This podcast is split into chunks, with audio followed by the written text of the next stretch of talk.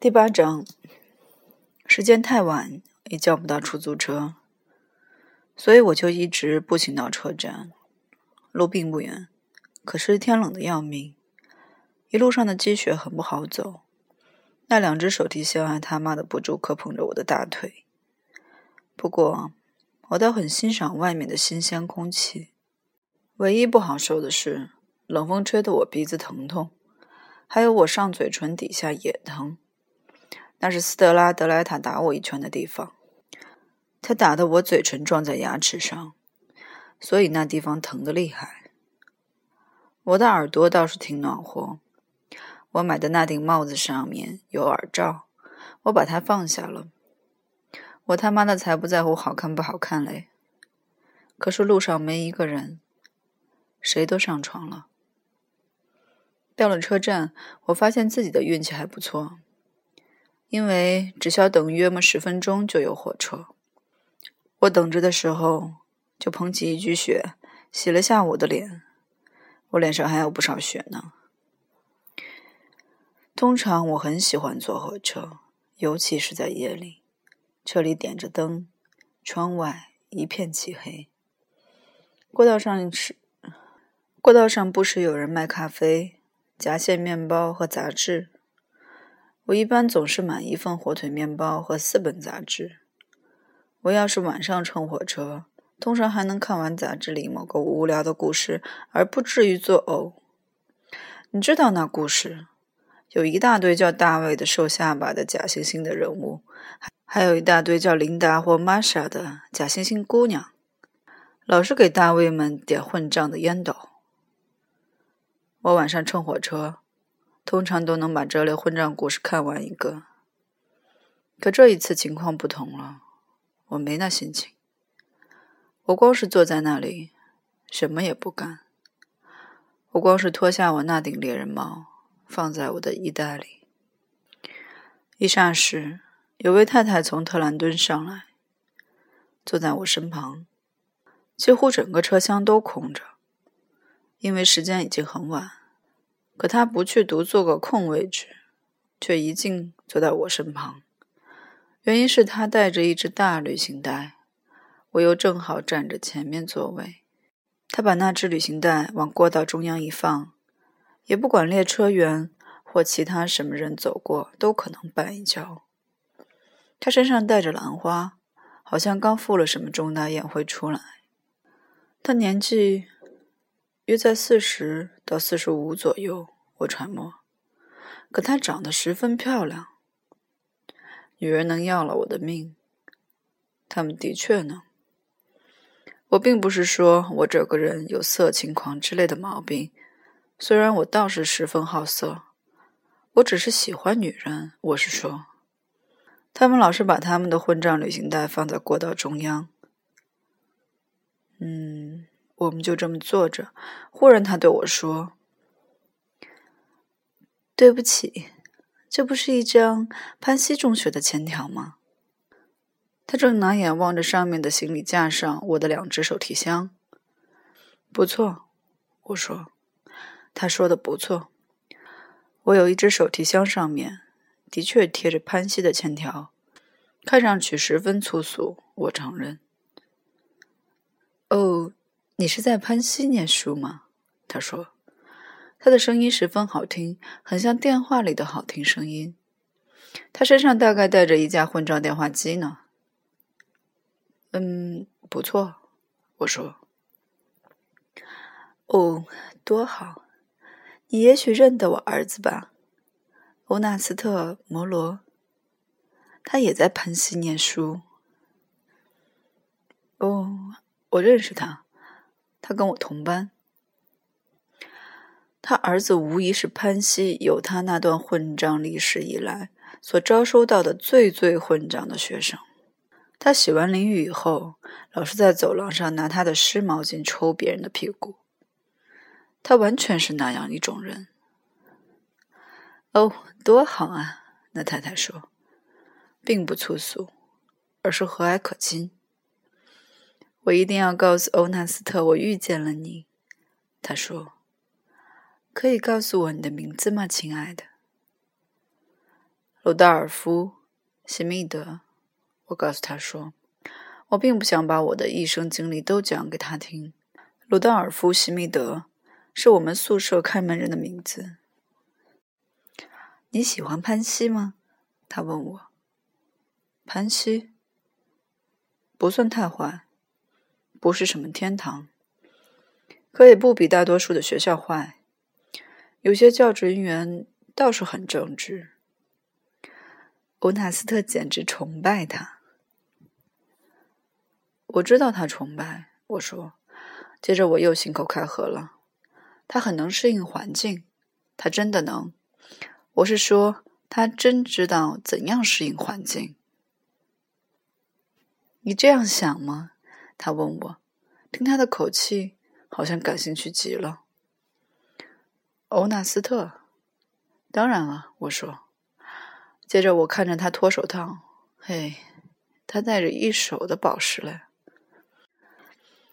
我打出租汽车里出来，不小心弄断了一个指甲。他说，他抬头看了我一眼，微微一笑。他笑得漂亮极了，的确非常漂亮。有许多人简直不会笑，或者笑得很不雅观。欧纳斯特的父亲和我有时很为他担心。他说：“我们有时候觉得他不是个很好的交际家。”你这话是什么意思？嗯，这孩子十分敏感，他真的不会跟别的孩子相处。也许他看问题太严肃，不适于他的年龄。敏感。简直笑死了我！摩罗那家伙敏感的就跟一只混账马桶差不离。我仔细打量他一下，他看去不像是个傻瓜。看他样子，似乎应该知道他自己儿子是个什么样的杂种。可是也很难说。我是说，拿那些当母亲的来说，那些当母亲的全都有点神经病。不过。我倒是挺喜欢老摩罗的母亲，她看去挺不错。你要抽支烟吗？我问他。他往私下里望了望。我不相信这是杰西烟车厢，罗尔道夫。他说：“罗尔道夫，真笑死了我。”没关系，我们可以抽到他们开始向咱们嚷起来。我说。他就从我的手里拿了支香烟，我给他点了火。他抽烟的样子很美，他把烟吸进去，可并不像他那年纪的大多数女人那样咽下去。他有不少迷人之处，他还有不少富于性感的地方。你要是真想知道的话，他用一种异样的眼光看着我。也许我眼花了。可我相信你的鼻子在流血呢，亲爱的。他突然说。我点了点头，掏出了我的手绢。我中了个雪球。我说，一个硬得像冰一样的雪球。要不是说来话长，我也许会把真情实况全告诉他。不过我确实很喜欢他。我开始有点后悔，不该告诉他我的名字叫罗尔道夫·西米德。老欧尼，我说，他是潘西有人缘的学生之一，你知道吗？不，我不知道。我点了点头。不管是谁，的确要过了很久才了解。他是个怪人，许多方面都很怪。懂我的意思吗？就像我刚遇到他那样。刚遇到他的时候，还当他是个势利小人嘞。我当时是这样想的，他其实不是，只是他的个性很特别，你得跟他相处久了才能了解他。但什么话也没说。可是嘿，你真应该见识一下他当时的情景。我都把他浇筑在位置上了。不管是谁家的母亲，他们想要知道的，总是自己的儿子是个多么了不起的人物。接着，我真正瞎扯起来。他把选举的事情告诉你了没有？我问他：“帮会选举？”他摇了摇头。我已经使他神魂颠倒了，好像是，他真有点神魂颠倒了。嗯，我们一大堆人全选了欧尼当班长。我是说，他是大家一致推选出来的。我是说，只有他一个人才能真正担任这个工作。我说：“嘿，我真是越说越远了。可是，另外那个学生哈利·范里当选了。他当选的原因是，那显而易见的原因是，欧尼。”怎么也不肯让我们给他提名，他真是腼腆谦虚的要命。他拒绝了。嘿，他真是腼腆。你真应该帮他克服这个缺点。我瞅着他，他告诉你这事了没有？不，他没有。我点了点头。这就是欧尼的为人，他不肯告诉人，他就是有这么个缺点。他太腼腆，也太谦虚了。你真应该让他随便点才是。就在这当，列车员过来检查摩罗太太的票，我趁机不再往下吹了。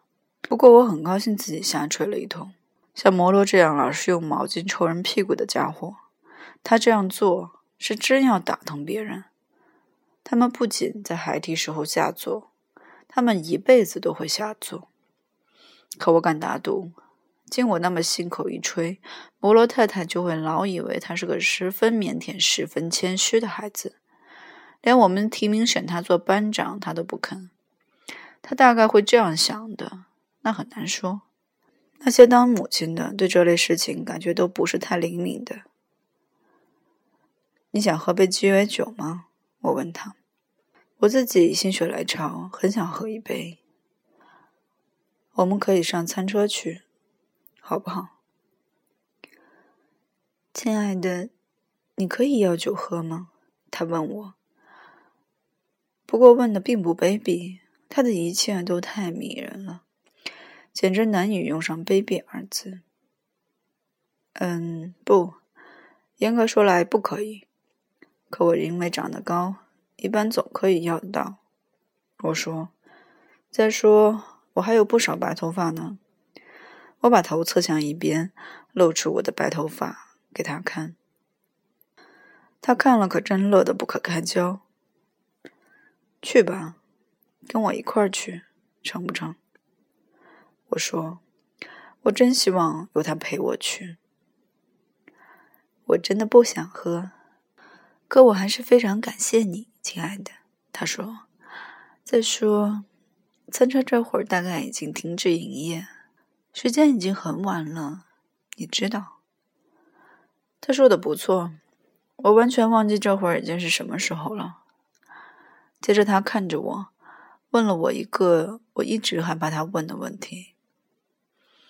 欧奈斯特信上说他将在星期三回家，圣诞假期从星期三开始。他说。我希望你不是家里人生病把你突然叫回去的吧？他看上去真的很担心，他不像是好管闲事，你看得出来。不，家里人都很好。我说，是我自己，我得去动一下手术。哦，我真替你难受。他说，他也确实如此。我也马上后悔不该说这话。不过为时已经太晚，情况不算太严重。我脑子里长了个小小的瘤子。哦，不会吧？他举起一只手来捂住了嘴。哦，没什么危险，长得很靠外，而且非常小，要不了两分钟就能取出来。然后我从袋里掏出火车时刻表观看，光是为了不让自己再继续撒谎。我一开口，只要情绪对头，就能一连胡扯几个小时。不开玩笑，几个小时。此后我们就不再怎么谈话。他开始阅读自己带来的那本时尚杂志，我往窗外眺望一会儿，他在纽瓦克下了车。他祝我手术进行的顺利，他不住地管我叫鲁道尔夫。接着，他请我明年夏天到马萨诸塞州的格洛斯特去看望欧尼。他说他们的别墅就在海滨，他们自己还有个网球场什么的。可我谢绝了，说我要跟我的祖母一块儿到南美去。这实在是个弥天大谎，因为我祖母简直很少出屋子，除非……出去看一场混账日戏什么的。可是，即使把全世界的钱都给我，我也不愿意去看望那个婊子养的摩洛，哪怕是在我穷极潦倒的时候。